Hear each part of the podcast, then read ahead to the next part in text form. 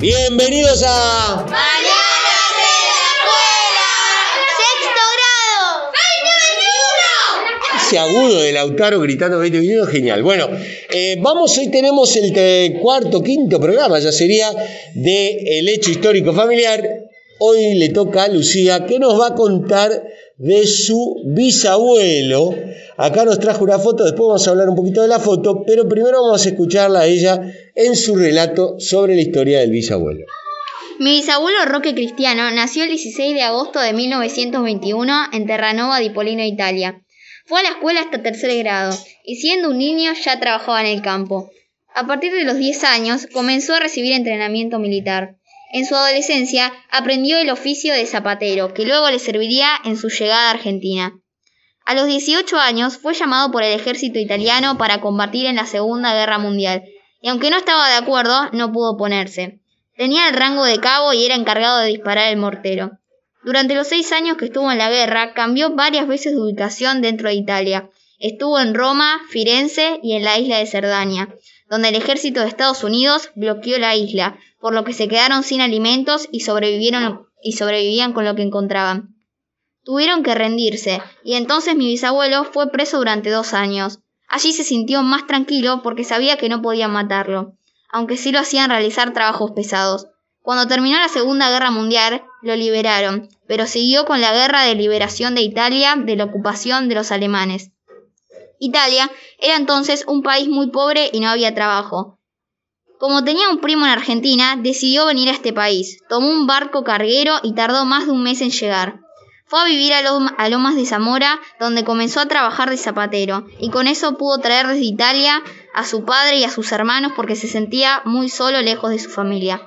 Al poco tiempo conoció a mi bisabuela Ana María Zabaleta, que vivía en, eh, que había venido de San Sebastián, España, para pasar sus vacaciones.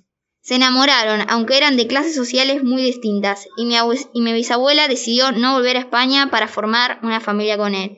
Tuvieron dos hijos, uno de ellos, mi abuela, la mamá de mi papá.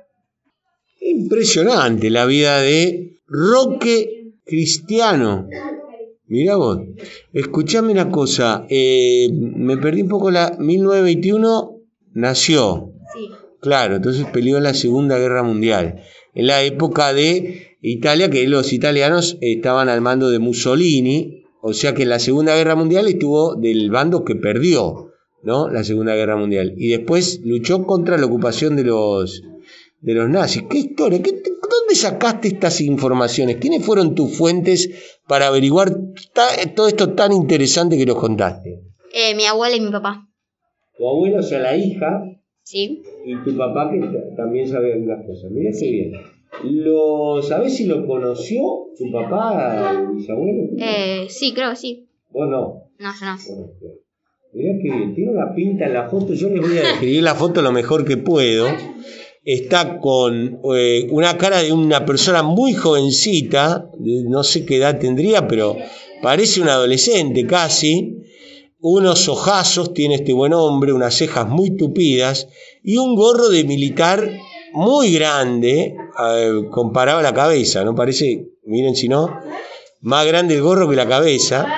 Tiene un aire, decíamos recién a Miguel Hernández cuando era joven. Eh, siéntense porque si no, no mantenemos la distancia social. Eh, tiene un punto de contacto también con Miguel Hernández porque decía que trabajaba en el campo, como Miguel Hernández, que empezó siendo un, este, un campesino. Ya sé que querés decir algo, Jerónimo, pero dame un, un segundito, ¿sí? Bueno, y la foto, ¿quién te la dio? Eh, mi abuela.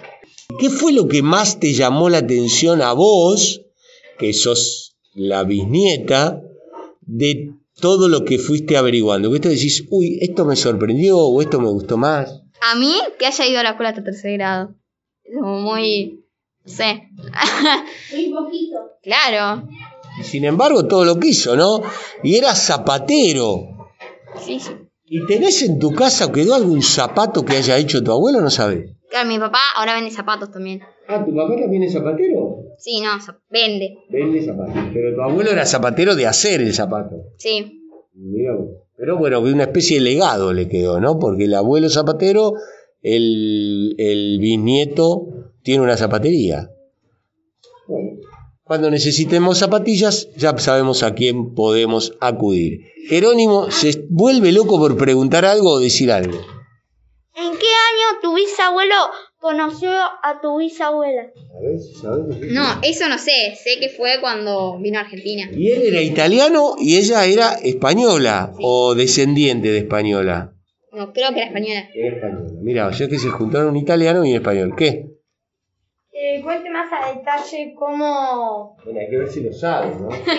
cómo cómo conoció a la bisabuela. Tipo, solo dijo que la conocía en Argentina antes de volver a España. ¿Sabés esa historia o no? No, eso Bueno, podríamos, sería interesante eh, preguntarle a la abuela a ver si sabe cómo se conocieron los abuelos y en todo caso nos los contás otro día. Laureano, Muy buen trabajo. sí, la verdad que es muy buen trabajo, muy detallado, me gustó, la verdad que está bueno saber de los bisabuelos y abuelos de uno para saber un poco el origen de uno, de dónde viene. Bueno, ha estado brillante. Este ha sido otro programa de...